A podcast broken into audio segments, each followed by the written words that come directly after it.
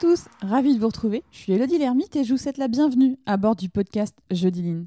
Que vous ayez entendu tout et son contraire sur la démarche ligne, ici, pas de recette miracle ou de carte à suivre, non.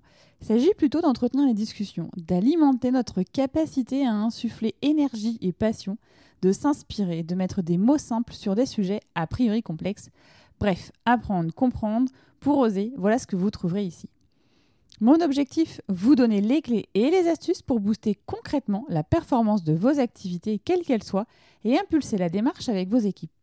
Jeudi Line, c'est entrer dans l'univers de ceux qui innovent au quotidien en partageant avec eux, attraper leur essentiel, faire un pas de côté pour nourrir son propre voyage. Aujourd'hui, je vous partage la discussion que j'ai eue avec Chloé Hamelin. Chloé déploie le système Lean au sein de la Rennes School of Business, une école. Terrain de jeu que nous n'avons pas encore exploré ici. Une école, quels sont les clients d'après vous? Que diriez-vous spontanément?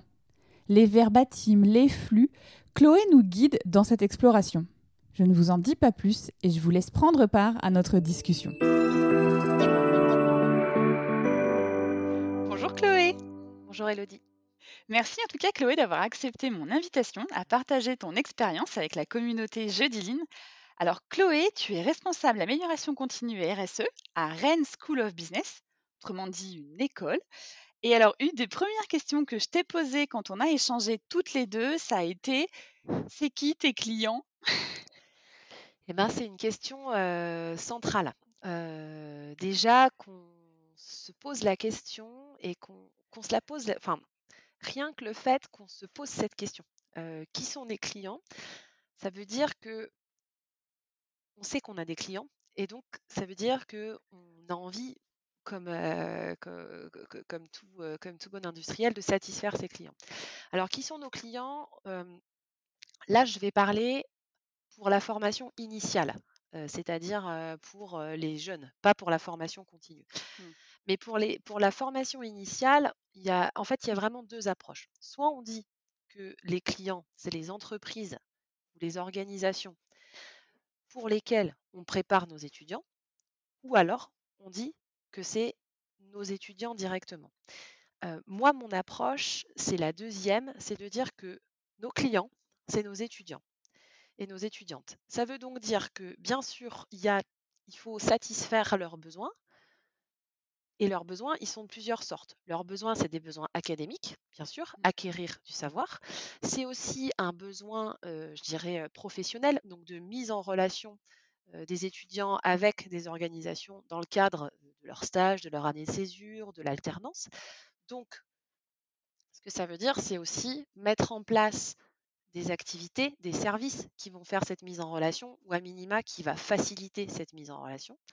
Et bien sûr, c'est aussi toute la vie extrascolaire, Mm. euh, c'est-à-dire la vie associative, l'accompagnement, co- co- comment on fait quand on accueille des jeunes internationaux qui arrivent en Europe pour la première fois, co- comment on fait en fait pour leur faciliter la vie sur place?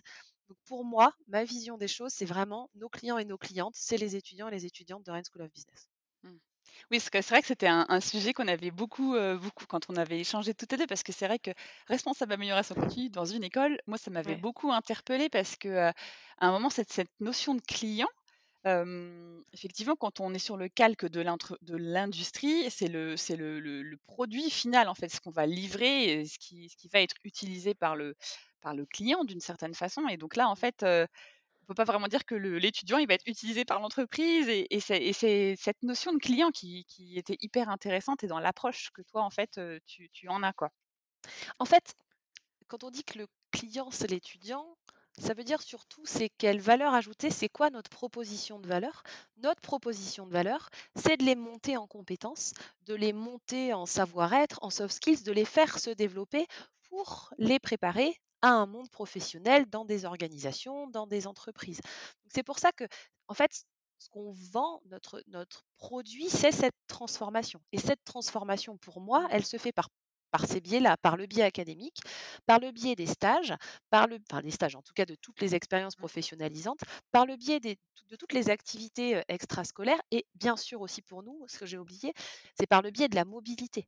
Aujourd'hui, on, on leur, on leur offre la possibilité de faire des expériences de mobilité à l'international et ça, ça participe grandement à leur mmh. transformation, en fait, à, au développement de leurs compétences et de leurs soft skills.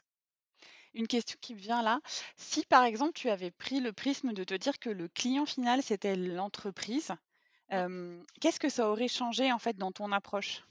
Ça c'est la question peut-être piège. Hein. Non, c'est pas pas une question piège. C'est-à-dire qu'aujourd'hui, pour moi, on va pour moi, une entreprise, une organisation, elle va designer ses activités pour satisfaire les besoins des clients. Donc les étudiants, on a dit, leurs besoins, ils sont de plusieurs ordres. Si je prends uniquement les besoins des entreprises, les entreprises, elles n'ont pas besoin de vie associative. Mmh. Elles n'ont elles pas besoin de toutes ces activités extrascolaires, de, de tous ces événements qu'on peut organiser autour, autour des activités scolaires. Je pense que c'est ça que ça changerait. Avoir une vision qui soit uniquement entreprise, ça nous couperait de toute la vie sur le campus. Parce que finalement, si mon client c'est l'entreprise, en tout cas, et ça c'est pas ma, ça c'est pas mon point. mais si on disait que le client c'était l'entreprise, eh ben en fait, on se dirait, par exemple, organiser une semaine du développement durable à l'école, ça n'apporte pas de valeur ajoutée pour l'entreprise. Donc, on ne le fait pas. non, mais c'est intéressant parce que du coup, on pourrait très bien, en écoutant aussi le podcast, de se dire, bah, on n'est pas d'accord. Et finalement, bah, c'est quand même intéressant de se poser la question dans, dans l'autre sens. Et alors, donc, du coup, ces clients, toi, tes clients, ils sont entre guillemets là en permanence. Enfin, je veux dire, limite, à partir du moment où tu mets le pied à l'école, ah entre guillemets, tu peux avoir un feedback continu, un flow continu en fait de, bah, de ça va, ça va pas finalement des clients en fait. Comment tu gères ça au quotidien? Ouais, j'irais même plus loin, c'est-à-dire qu'en fait, les clients, on les croise tout le temps. On les croise dans le bus pour aller à l'école, on les croise sur le chemin, nos portes de bureau sont ouvertes. Donc, si je devais faire le parallèle avec l'industrie que j'ai fréquenté quelques années avant d'arriver dans l'enseignement supérieur, c'est comme si tu avais tes clients qui étaient en audit 24 heures sur 24 dans ton, dans, dans, dans ton atelier. Et en plus, ils vont partout où ils n'ont pas le droit d'aller. C'est-à-dire, quand tu as un audit dans l'industrie, tu guides quand même tes clients. Tu leur fais un parcours de visite, tu organises la visite, etc., etc. Là, nos clients, bah, en fait, ils, évoluent librement dans le campus. C'est comme si, si je faisais un comparatif avec l'industrie, c'est comme si tu ouvrais la porte à tes clients pendant l'audit et tu leur disais, bah, messieurs les clients, allez-y, allez regarder où vous voulez. Et ça, c'est hyper challengeant pour nous parce que, bah, comme tout client, ils vont pointer tous les dysfonctionnements, tout ce qui ne va pas, toutes les incohérences qu'ils perçoivent entre ce qu'ils pensaient qu'ils allaient vivre et ce qu'ils vivent réellement. Donc c'est vraiment hyper challengeant au quotidien. Ils vont pointer les incohérences de discours. On leur avait dit ça, ou alors ils avaient compris ça dans la phase de prospect, et aujourd'hui ils vivent ça, donc c'est différent. ils, perçoivent une différence de, de, satisfaction de leurs besoins.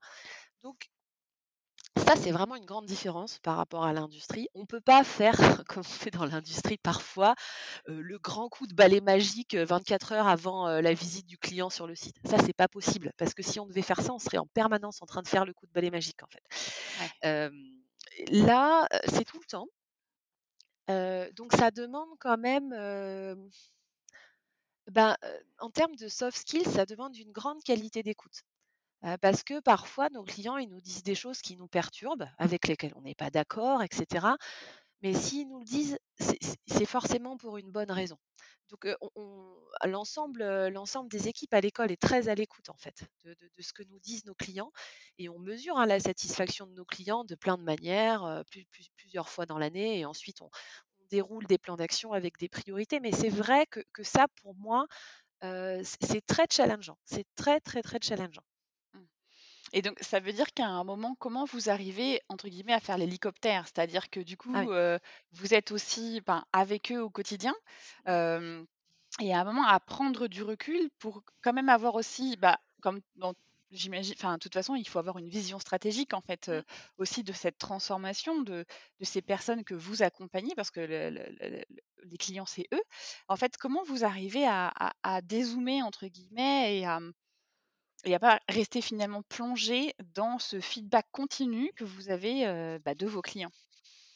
Ah bah ça c'est ça c'est un ça c'est un vrai challenge parce que pour les équipes, on a une équipe à l'école qui est comme une, un service d'information, un bureau d'information où les étudiants peuvent venir et déposer toutes leurs questions, poser toutes leurs questions. et, et c'est vrai qu'aujourd'hui, ça, par exemple, cette équipe-là, ça va être des gens qui gèrent que des remontées d'étudiants toute la journée. Et, comme tous les clients, les clients, ils viennent pas toquer à ta porte pour te dire Waouh, vraiment, mais quel travail formidable vous faites, ou ça, c'est assez rare. Donc, ces équipes-là, à 80 ou 90% du temps, ils gèrent quand même plutôt du feedback pas super positif. Quoi. bah, en fait, ce qu'on fait surtout, c'est qu'on fait un travail de de priorisation, en fait, il y a deux choses. C'est exactement comme dans l'industrie. Il y a protéger le client. Première réponse, protéger le client. Donc ça veut dire que si le client il vient, il a une question, il lui manque son planning, euh, il n'a pas accès à tel truc, son accès euh, à tel logiciel, ça bug ou quoi, première chose, il faut protéger le client. Donc ça, c'est l'évidence. Donc toutes ces équipes-là, leur taf, c'est vraiment de protéger le client, de leur apporter les réponses. Donc leur réponse, en effet, c'est parfois du dépannage, de dire ah oui, en effet, il y a un problème sur tel accès informatique ou quoi. Mais c'est aussi parfois un rappel à l'ordre, c'est-à-dire dire ah bien sûr, bien évidemment en fait, euh, qu'il te manque ton planning parce que tu n'as pas rempli telle case, tu n'as pas fait ta part du boulot dans le remplissage de ton inscription, etc., etc. Donc il y a ça. Et ensuite, comment on fait pour prendre du recul? Plusieurs fois par an, on a des, mesures, en fait, des enquêtes de satisfaction des clients qui sont très poussées, dans lesquelles chacune des activités de l'école peut demander une satisfaction. Par exemple, moi en RSE, j'ai inclus une partie RSE dans ce questionnaire-là pour aussi avoir de remontées terrain bien évidemment, on ne peut pas changer l'ensemble du questionnaire. C'est très très long hein, comme, questionnaire. On ne peut pas changer l'ensemble des questions chaque année parce que sinon on ne peut pas comparer. Mais en tout cas, on s'adapte aussi aux nouveaux contextes et aux nouvelles activités qu'on met en place. Donc ça, on le fait plusieurs fois par an.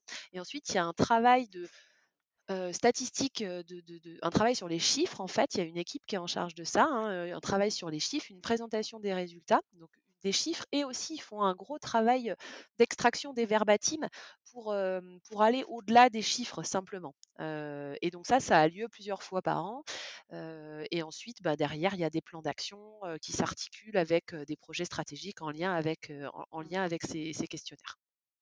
Et alors, est-ce que je dirais l'équipe de première, première ligne entre guillemets, est-ce que est-ce que ça peut être un parallèle, par exemple, de Gemba, en fait, ou c'est plutôt des choses que toi, tu vas faire à toi, à ton niveau, où à un moment, tu vas te, donner ce temps dédié-là, plutôt de se dire, bah, là, sur cette matinée-là, je vais aller regarder ce sujet-là? Je dirais ni l'un ni l'autre. mon activité d'amélioration continue, mon idée en tout cas, ce que je ne veux surtout pas être, c'est un super pompier. C'est-à-dire, dès qu'il y a un problème, ah bah t'inquiète, toc toc toc, il y a le service amélioration continue, ils vont résoudre tous tes problèmes. Ça, je ne veux surtout pas faire ça, pour plusieurs raisons. simplement, parce que je pense qu'humainement et en termes de contenu du poste, c'est pas pas du tout pas du tout intéressant en tout cas d'être le super pompier. Et puis en termes de pérennité, moi mon rôle c'est plutôt de de faire en sorte que les équipes soient autonomes sur la gestion de leurs mmh. problèmes.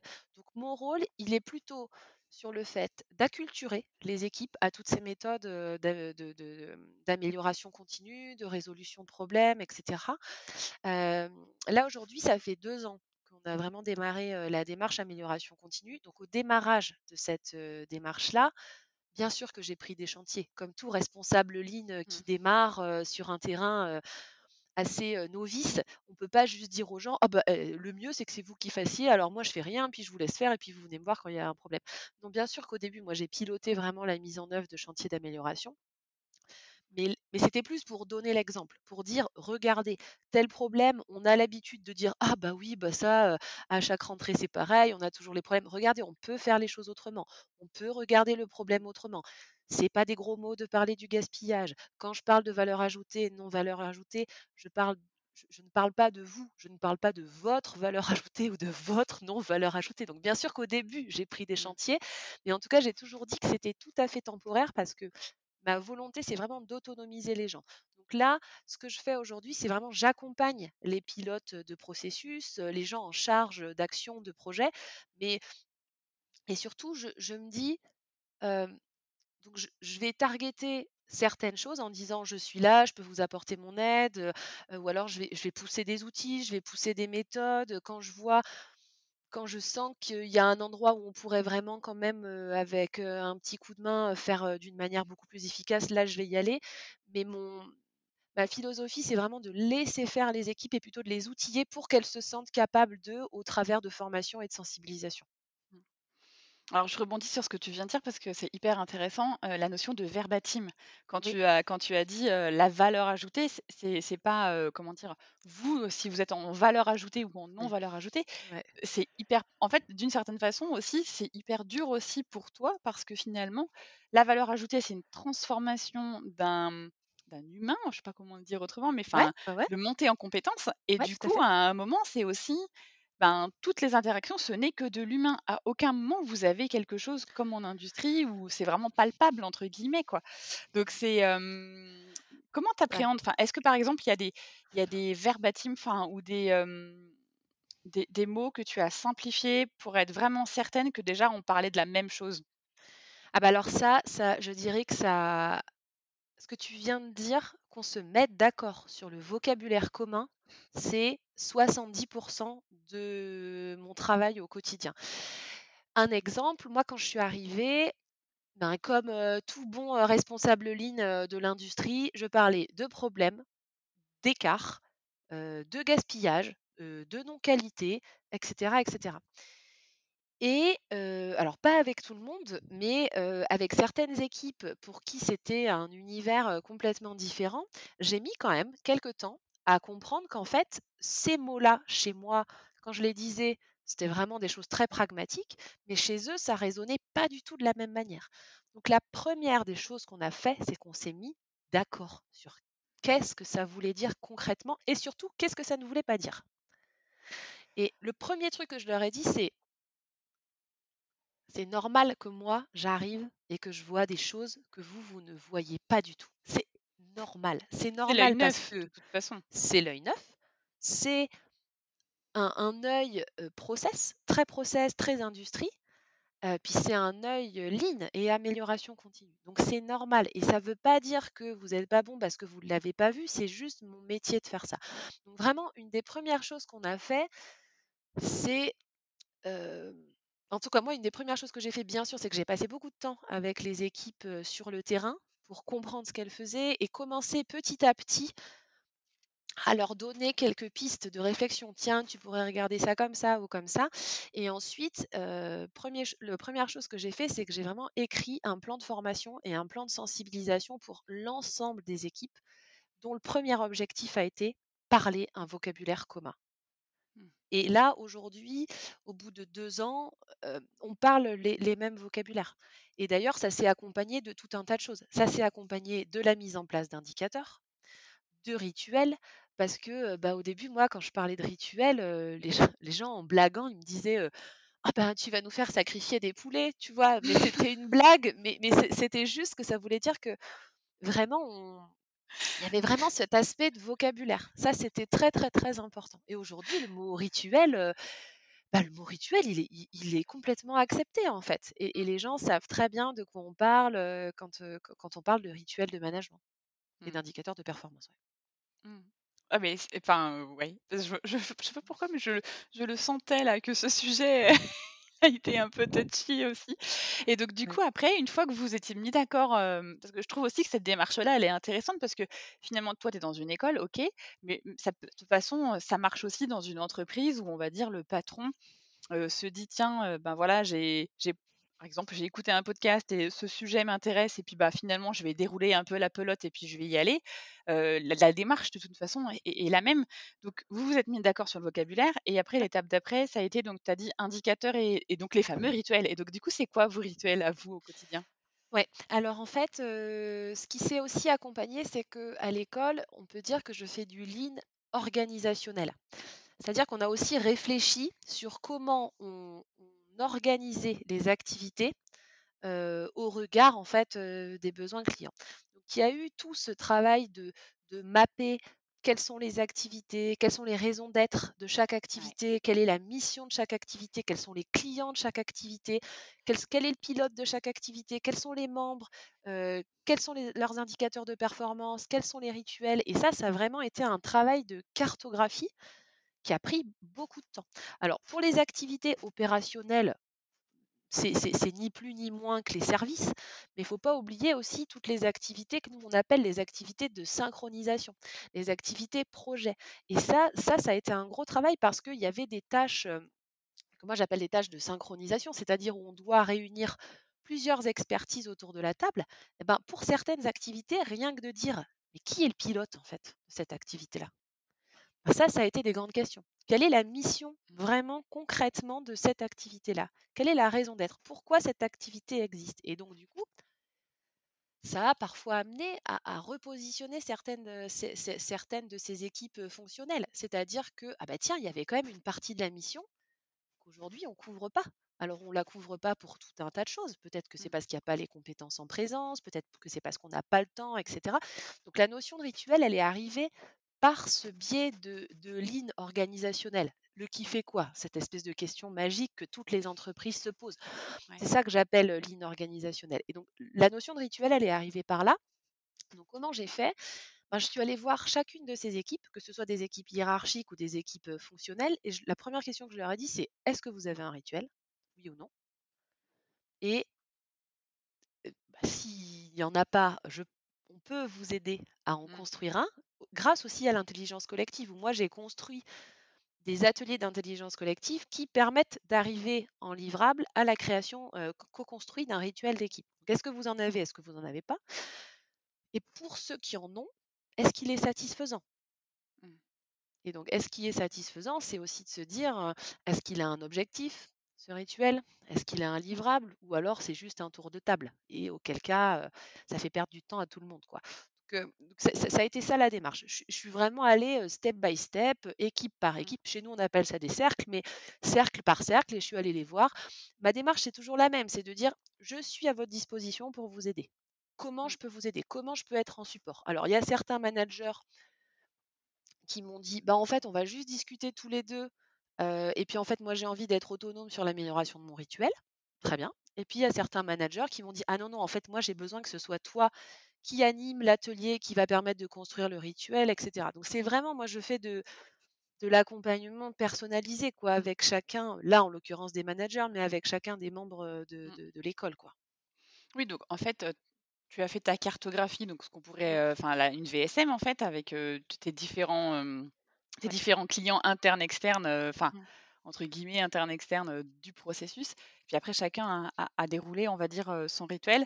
Et, là, aujourd'hui, avec le recul de deux ans, en termes de valeur ajoutée et de non-valeur ajoutée, est-ce qu'il y a des choses qui t'ont à un moment sauté aux yeux et tu te dis, ah tiens, finalement, au bout de deux ans, ça, c'était vraiment, il n'y avait pas de valeur ajoutée à faire ça. Et finalement, on, bah, on, le fait plus. Mais à côté de ça, il y avait des sujets sur lesquels on y était, mais on pouvait être encore plus en fait. et qui tu te dis, ben c'est génial parce qu'on a passé une, étape supérieure. Alors moi j'ai un exemple en tête. je ne sais pas si ça va répondre directement à ta question, mais peu de temps après que je sois arrivée, on m'a confié la mission de, de piloter un rituel opérationnel qui avait lieu toutes les semaines, où chaque manager opérationnel, alors ça réunissait une vingtaine de personnes à peu près, disait voilà ses points forts, ses points faibles, les événements marquants, etc., etc. Et ah bah, en fait, ce rituel, je l'ai supprimé. Et je dirais que c'est ça, peut-être, alors je sais. Qui a été un déclic pour l'ensemble de l'équipe, de se dire il y a un avant-après je pense que le déclic pour eux, ça a été de dire on n'est pas obligé de toujours rajouter des choses. On peut aussi se dire qu'il y a des choses qu'on arrête de faire parce qu'en fait, ces choses-là, elles n'ont plus de valeur ajoutée. Parce que ce rituel, il existait avant que j'arrive. Donc, il a eu une valeur ajoutée à un moment donné précis. Mmh. Mais on ne l'arrêtait pas, on, euh, le laissait.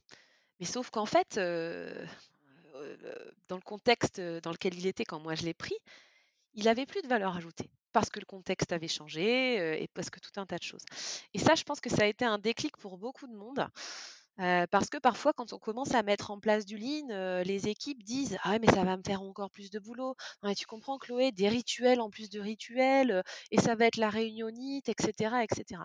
Et ça, ça m'a vraiment, ça m'a vraiment, je m'appuie sur cet exemple-là pour leur dire non. Regardez, on fait de l'amélioration continue, et en fait, c'est moi-même qui ai dit au bout d'un moment, moi j'avais cette perception que mes, clients finalement n'étaient plus satisfaits de ce rituel. Donc du coup, je suis allée les voir en leur disant qu'est-ce que vous en pensez? J'ai l'impression que vous n'êtes plus trop je vois bien qu'il y a moins de participation, etc., etc. Qu'est-ce qu'on fait? Et ça, moi, je m'appuie vraiment dessus pour dire le lean, c'est pas faire plus de rituels, plus de performances, plus de trucs, etc. C'est plutôt se remettre en question pour faire mieux. Et souvent, pour faire mieux, en fait, il faut faire moins et supprimer des choses. Mmh. là, ça a été un rituel, mais, en, industrie, je pense parfois à des doubles, des triples contrôles qualité qu'on a mis en place il y a cinq ans, parce qu'il y a cinq ans, on a eu un incident client qui nous a coûté cher et du coup, on a mis ceinture, bretelles et parapluie et tout ce que tu veux. Mais sauf qu'en fait, on n'arrive plus à les enlever. Et cinq ans après, on se dit, mais attends, comment ça se fait que ce produit-là, pour ce client-là, on le triple contrôle et puis on est obligé d'embaucher des intérimaires, etc., etc., pour faire ça? Donc, moi, c'est vraiment, en fait, en tout cas, je cet exemple-là, il est, il est fort pour moi pour dire le lean, c'est pas faire plus de trucs, c'est mmh. surtout se poser la question pour faire mieux. Et parfois mieux, c'est faire moins, en fait. Mmh. Après, il y a toute la notion de, mmh, de croyance, enfin, entre guillemets, de, enfin, mythe et croyance, entre guillemets, parce que c'est de se dire cette réunion-là, ah mais ça fait tellement longtemps qu'elle est là, comment on va faire sans, en fait? Alors moi, ce que je dis toujours, c'est mesurons le risque. C'est-à-dire. Qu'est-ce qui va se passer si j'arrête cette réunion pendant 15 jours? La Terre va pas s'arrêter de tourner. Donc, essayons.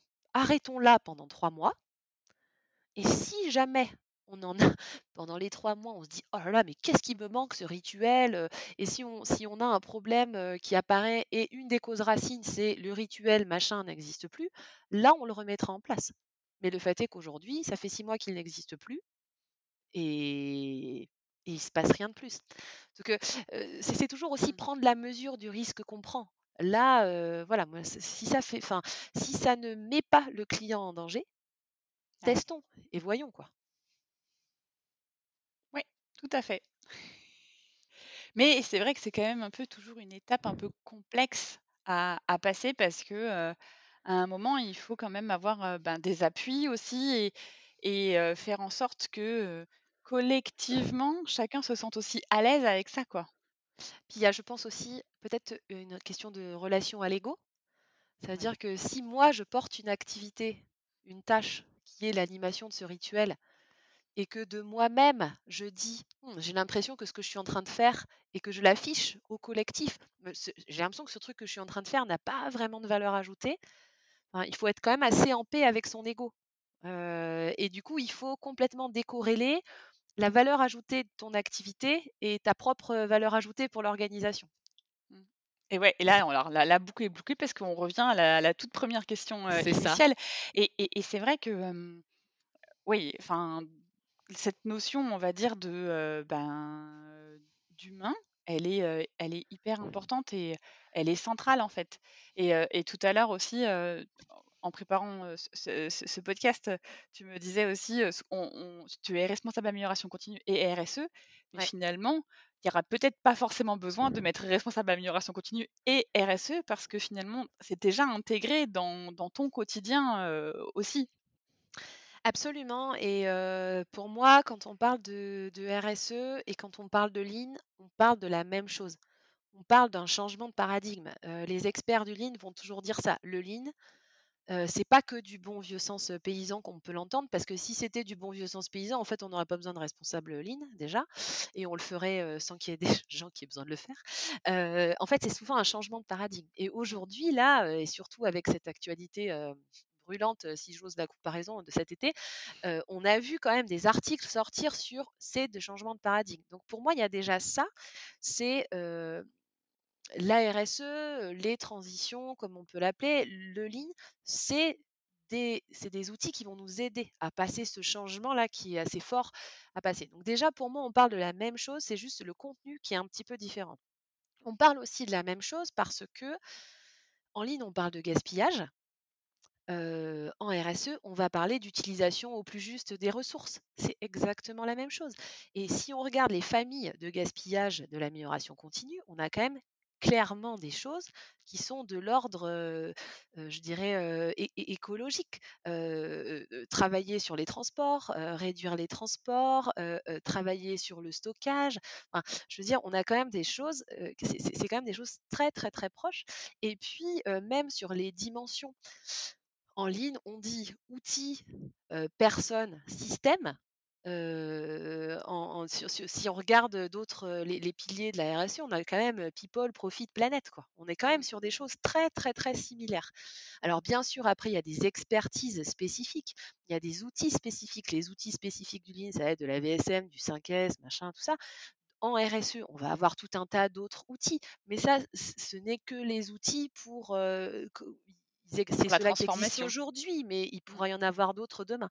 Donc pour moi, ça fait vraiment sens de, de, de, travailler les deux. Et en préparant le podcast, on, a parlé aussi d'un truc, une petite différence peut-être, et qui pour moi, enfin c'est pas une différence, c'est plutôt un élargissement. En ligne, on va parler de performance. dans tout ce qui est des démarches de transition, on parle d'impact. Et je trouve que c'est intéressant de parler d'impact parce que dans la notion d'impact, on inclut les parties prenantes indirect, c'est-à-dire pas uniquement le client. Et ça, je pense que dans les démarches lignes, on gagnerait à inclure aussi ça. C'est-à-dire, OK, j'ai un impact direct de cette action-là qui est ma performance pour le client, mais quid d'un impact un peu plus large, quoi. Et ça, je pense que ça pourrait être un élargissement assez intéressant. Mmh. Oui. Ce qui voudrait dire qu'en fait, c'est de se dire finalement, mon enfin le on va dire le produit, enfin on va l'appeler comme ça, on va dire de façon générale, que je vais, on va dire, livrer, à mon client, c'est à un moment, le rentrer au-delà de l'écosystème finalement, son propre écosystème, c'est d'aller, vraiment plus loin dans la notion, d'écosystème et finalement de se dire, c'est un écosystème qui est lui-même dans un autre écosystème en fait.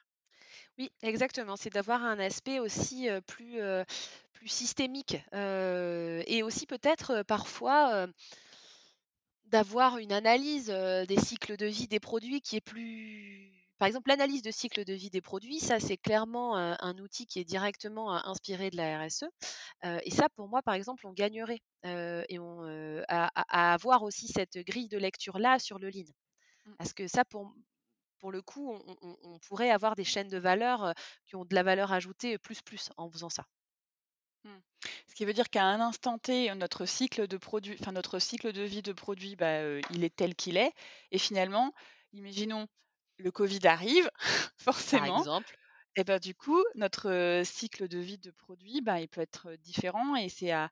Alors après, je pense que le Covid a fait en sorte que ça a eu un impact justement, et on retrouve ce mot en fait assez fort et qui fait que l'ajustement, hein, la variable d'ajustement, elle s'est faite entre guillemets, elle s'est parfois imposée aussi, mais c'est peut-être sur des impacts peut-être plus faibles de, se dire, de se remettre encore une fois, et on en revient hein, toujours à ces mêmes questions. En fait, c'est se remettre aussi en question par rapport à notre produit, quoi. Mmh. Oui, tout à fait. Et en tout cas, cette notion d'impact, moi, je j'ai deux casquettes, quoi. Quand je porte des projets RSE, la notion d'impact, elle est au cœur de notre action, ça c'est évident. Et en fait, quand je mets ma casquette d'amélioration continue, de plus en plus, j'essaye de dire quel est l'impact de ce projet? Comment on peut mesurer l'impact de ce projet? Alors c'est pas facile, c'est une gymnastique un peu euh, voilà, mais je pense que les deux démarches, elles ont vraiment à apprendre l'une de l'autre. Donc pour moi, le Lean a beaucoup à aller chercher euh, du côté des transitions, des démarches de transition sur ces côtés impact systémique, prise en compte aussi de euh, des, parties prenantes un peu plus indirectes, un peu plus externes, et bien sûr en, en, RSE pour moi, on a beaucoup à apprendre sur sur toute cette partie mesure, mmh. mesure de, de, mesure de la performance, comment je mesure l'efficacité de mon action. et ça, c'est ça c'est vraiment une grande question parce qu'aujourd'hui, quand on parle de transition, on va beaucoup aller vers des certifications. Et comme toutes les certifications, on va nous demander des preuves. et, il faut vraiment que nous, les responsables RSE et transition, on prenne cette habitude-là de, mesurer et pas juste de dire bah oui bah c'est bon pour la planète donc on va faire ça ok mais en fait c'était quoi ton objectif à la base quand tu faisais ça? Et vraiment de mesurer est-ce que j'ai bien atteint mon objectif? Et si si j'ai pas atteint mon objectif pourquoi je l'ai pas atteint? Et quelle action corrective je mets en place en face donc les deux il y a beaucoup de similitudes dans les deux, dans les deux disciplines et l'une et l'autre ont beaucoup à apprendre de l'autre. Mmh. Alors, je, là, je, je, dirais pas que je coupe le sujet, mais je, reviens aussi par rapport à ce que tu as dit. Donc, effectivement, là, tu es dans une notion de transformation au niveau d'une école. Et donc, forcément, c'est un projet que tu chemines avec une vision. Donc, c'est quoi pour toi la, transformation de demain? Alors, je, te prends un peu là, c'était forcément une question qu'on avait avait un peu échangé avant, mais du coup en, t'écoutant ça m'est venu parce que forcément ça veut dire que tu veux transformer, il y a une transformation qui s'exécute au sein de l'école, donc ça veut dire que l'étudiant de demain, l'apprenant de demain, il, ça sera, enfin, est-ce que ça va, est-ce que ça va, qu'est-ce qui, qu'est-ce qui pourra être différent par rapport à l'apprenant d'aujourd'hui? Ça, c'est une grande question. parce que, en plus, quand on baigne dans les sujets de transition écologique, de transition climatique, de transition sociale, on a un certain biais qui est de penser que tout le monde pense comme nous. C'est-à-dire que tout le monde pense que, en effet, il faut questionner la mobilité, en effet, il faut faire de la transdisciplinarité entre, entre, enfin voilà, il faut faire de la transdisciplinarité. En effet, il faut questionner les modèles. En effet, il faut aller questionner les modèles d'entreprise tout à fait classiques. Aujourd'hui, quand on discute avec les autres personnes dans les autres écoles qui font comme moi, on a du mal. Alors nous, on en est bien sûr convaincus, l'école en est convaincue aussi, mais on a du mal encore aujourd'hui à chiffrer clairement quel est le pourcentage d'étudiants qui sont réellement engagés. Et réellement engagé, ça veut dire réellement prêt à changer des choses dans leur, dans leur quotidien et puis réellement à être porteur de projet. Ça, c'est quelque chose qu'on a beaucoup, beaucoup, beaucoup, beaucoup de mal à, à mesurer. On a du mal à le mesurer pour, pour tout plein de raisons, parce qu'aujourd'hui, l'espace médiatique, il est occupé par les gens qui sont engagés. Donc le biais, c'est de penser que tout le monde l'est. Mais en fait, c'est pas forcément ça. Donc je pense qu'en tout cas, Aujourd'hui, l'étudiant, l'étudiant de, quelles vont être les transformations? Bah Pour moi, il faut que les écoles, en fait, elles prennent ce virage des transitions et qu'elles vraiment qu'elles préparent les étudiants et les étudiantes à être porteurs et à être vecteurs de changement, de ces changements-là, dans les organisations qu'ils et elles vont intégrer demain. donc ça, va être ça, le grand changement. Mais du coup, pour faire ça, bien sûr, il faut bah, équiper les gens qui sont dans ces écoles. Et quand je dis équiper, c'est pas juste sensibiliser, c'est aussi former. Parce que finalement, sensibiliser, tout le monde l'est sensibilisé. Mmh. Là, l'étape d'après, c'est former. Donc c'est équiper vraiment scientifiquement les jeunes à comprendre le changement climatique, à leur donner aussi des, des ordres d'idées pour qu'on comprenne bien quelle est l'ampleur en fait et de quoi on parle. Donc ça, le grand défi aujourd'hui, ça va être ça, des écoles. Ça va être vraiment équiper, former les leaders de demain pour qu'ils soient les vecteurs du changement dans les organisations qui vont intégrer, pour aider justement les organisations à passer ce cap. Ça va être ça, vraiment pour moi, le gros changement, c'est ça. Et ça, tu vois ça sur, sur une échelle temps de... Est-ce que, c'est, est-ce que par exemple, on a aussi eu, encore une fois, je reviens sur le Covid, parce que le Covid a quand même été un accélérateur sur, au-delà du, de, la, du digital, sur la notion de mobilité. On a vu des étudiants qui étaient, par exemple, à Bordeaux et dont leur, leur, école de référence était à Lille et n'allaient plus du tout sur le campus. Donc, forcément, il y a, des, y a, des, y a des, des pratiques qui étaient différentes. Donc, il y a déjà eu cette accélération-là.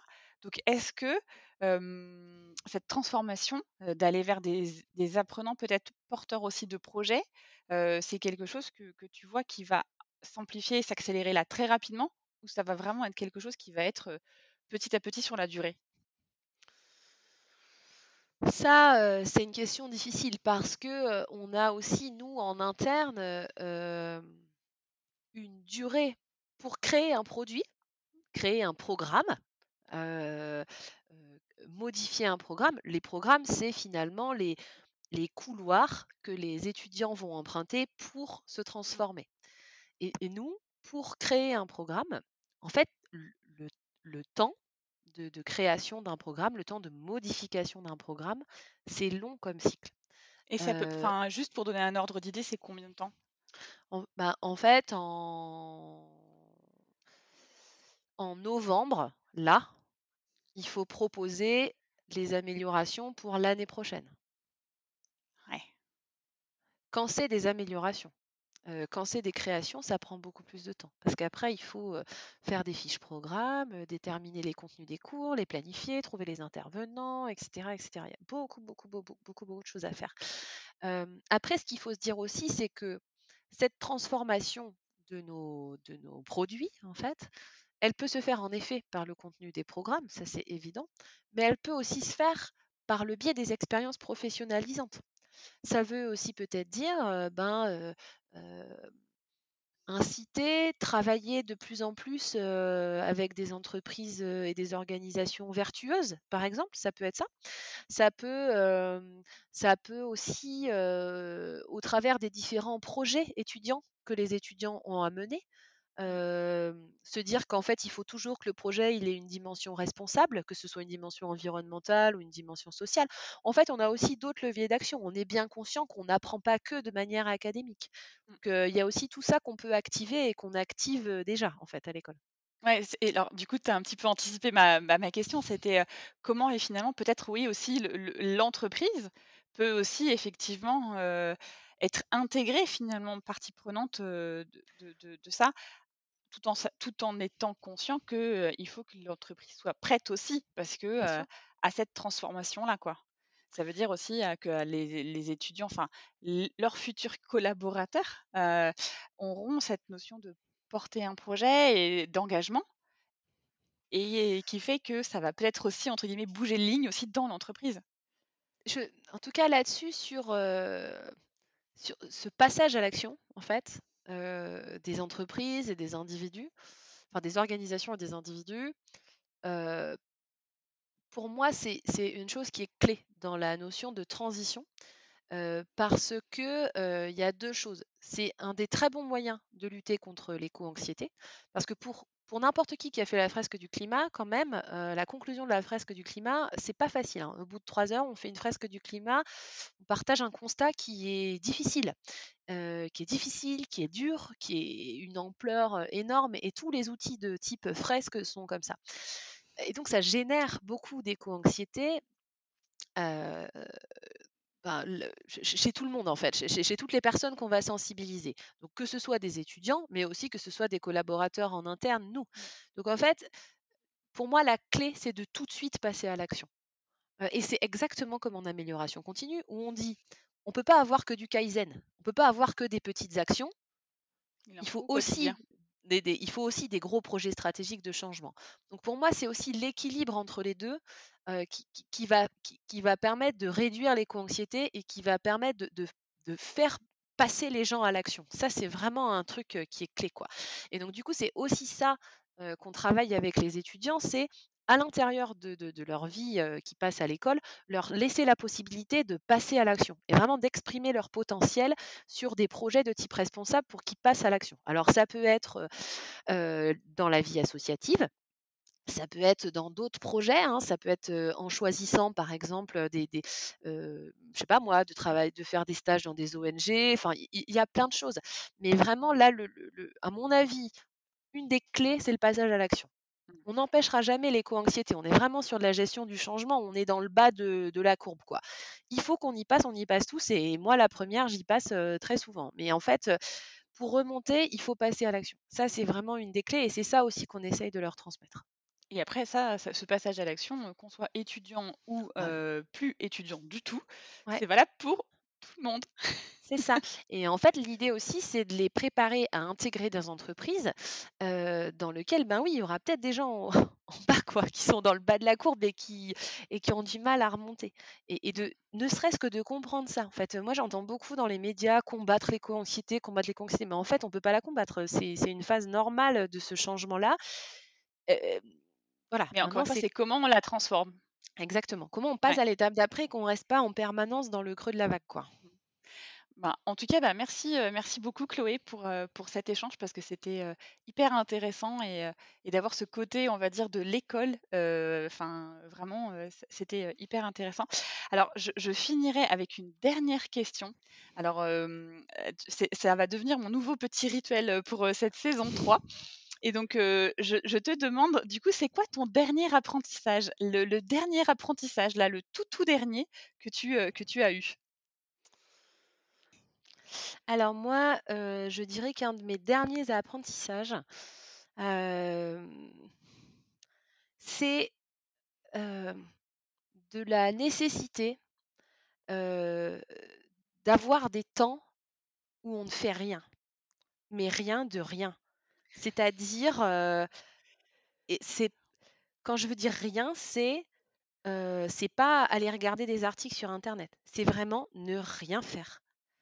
Et j'essaye de le faire, moi, trois fois, trois à quatre fois cinq minutes par jour de travail, je veux dire, où en fait, juste, je fais un break et je ne fais rien. Je regarde dehors, et je trouve que c'est des temps de repos sont, voilà. Et d'accepter que parfois, il y a un projet, je ne trouve pas la solution, mais en fait, j'arrête je fais une pause sur ce projet-là, je fais rien pendant cinq minutes et je reprends le truc après. C'est vraiment un truc que j'avais développé juste avant mes congés là et que je trouve hyper ressourçant quoi. Voilà. Eh ben écoute, à tester. En tout cas, ben, merci beaucoup Chloé pour, pour ton partage. Merci. Merci Elodie. J'espère que cet échange vous a inspiré, vous a permis d'explorer un univers nouveau, parce que oui, le Lean, c'est pour tous et c'est pour tous les secteurs. À chacun d'adapter le système à son secteur, son entreprise, selon ses valeurs et ses missions.